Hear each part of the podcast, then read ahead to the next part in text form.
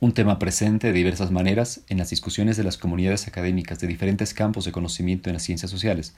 es el interés por entender la relación entre las formas que adquiere su desarrollo teórico y las múltiples formas que adquieren los acontecimientos sociales que buscan caracterizar y explicar. Los tratamientos, las preguntas y premisas que guían las aproximaciones son tan variados como diversas las condiciones de desarrollo y origen de los propios campos, tanto como los retos derivados de las crisis que enfrentan nuestras sociedades contemporáneas. La importancia de estas formas de revisión y reflexión son muy comunes también en el campo de la administración pública, habiendo un gran número de trabajos y de formas en que es abordado. Algunos de los ejemplos cercanos que pueden ayudarnos a observar su diversidad son en forma de revisiones de la literatura como las que realiza Sánchez González, referidos a discusiones propias de una tradición intelectual en particular, como el trabajo de Lini Vildavsky, o bien los de Guerrero Orozco de 85 y 86 o Aguilar de 2009 o bien trabajos de mayor profundidad analítica como los de Guerrero publicados en 2009 y 2010, Fredrickson y Smith, Stillman, el gran trabajo de Ricucci en 2010 o de Rosenblum de 83 o bien Ostrom de 2008, o incluso trabajos clásicos en la discusión de las condiciones de debate del propio campo de estudio como los clásicos de Wilson, Metcalf y Urwick, Simon y Waldo por señalar algunos. A estos trabajos podemos sumar discusiones que buscan ser más integrales sobre el estado del conocimiento, como los de Peters y Pierre, o bien trabajos que buscan redefinir las condiciones de debate en el campo desde posturas más críticas, como Jung lo hace desde la construcción social del conocimiento y la reconstrucción de los problemas que enfrenta la teoría administrativa.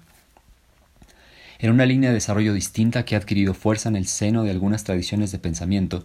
Peter Bogason busca redimensionar las condiciones de su análisis y aproximación desde el posmodernismo. Sus consideraciones han dado lugar también a nuevas formas de debates, como las que pueden encontrarse en el texto de 2001 de Bogason, Kensen, Miller y Adams, y en las diversas formas de otros colegas asociados con su trabajo como Gunnar Gelstrup, Eva Sorensen, Hugh Miller, Frank Fischer, Jacob Torfing, Lotte Jensen, Karina Segested, Chris Hansel y Sandra Kensen, entre otros. En términos generales, no resulta extraño señalar que como resultado de estos debates y posturas, las posiciones que guardan las distintas comunidades académicas de este campo de conocimiento suelen reconocerse como disímiles y heterogéneas. Como parte de ello, resulta difícil tomar una postura al respecto de los límites disciplinarios entre campos de conocimiento. Frente a ello, una idea recurrente parece hacer eco de lo que apunta Rosenberg. No hay acuerdo perfecto entre economistas, antropólogos, sociólogos, psicólogos sobre cuáles son los problemas centrales y distintivos de sus respectivas disciplinas. Persiste de diversas formas en las comunidades del campo de la administración pública una idea de fragmentación, articulada desde la confrontación de las visiones sobre lo que podríamos denominar su logos, en cuya discusión podemos distinguir se privilegia la confrontación entre las formas discursivas y lógicas en que se sintetiza su desarrollo teórico conceptual por encima de la discusión sobre las formas y premisas derivadas de los modelos explicativos que lo nutren. Vueltos discurso que defender, más que formas de conocimiento cuya estructura determine su alcance, validez y significación, el riesgo de dogmatizar su contribución ha sido fuente del principal conflicto de su aparente fragmentación de acuerdo con Ricucci.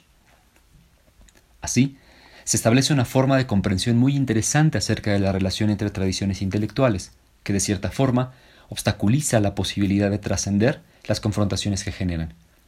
Al interiorizar las diferencias discursivas, argumentativas o narrativas, se hace difícil plantear formas de aproximación que puedan sugerir formas de interrelación o vinculación entre ellas y con los campos de saber y conocimiento.